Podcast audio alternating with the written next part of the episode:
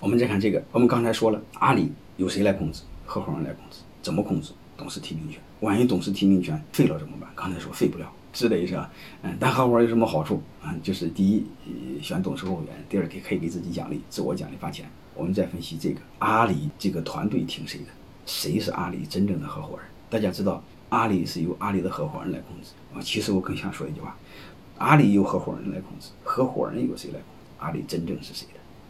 我们看这个图啊，一句话告诉你：我们发现这个合伙人是通过提名权来控制了董事会。即便是你这个选不了、选不上我提名的董事，我可以直接绕过你来控制董事会。但是问题来了，这个合伙人甚至合伙我我人委员会听谁的？长话短说，不用说就知道，这当中谁是大哥听谁的？这个不用说就知道，马云还是大哥。只是你会发现，阿里还是由马云来控制，而且马云退休，你看他退的什么身份？只是他董事长的身份，他的合伙人、永久合伙人身份没退。我不知道大家能不能理解？你会发现，他永久合伙人身份和退休没关系，所以他不和退休，就是其他合伙人退了休之后，合伙人身份失去。蔡崇信和马云不会失去永久合伙人身份，其实是他俩控制的阿里。当然，蔡崇信肯定听马云的。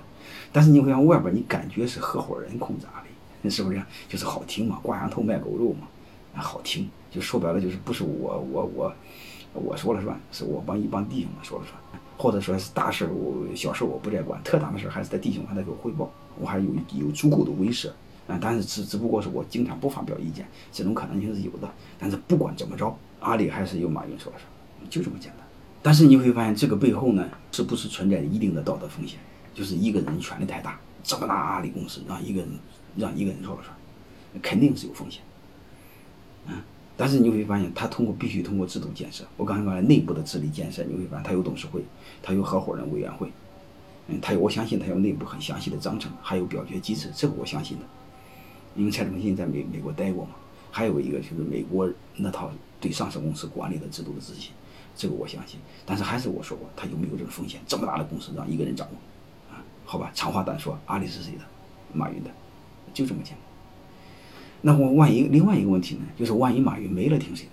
就是阿里究竟是姓谁姓什么？所以我再想告诉你，你看他的合伙人章程，就是章程中怎么约定的，你就明白怎么回事。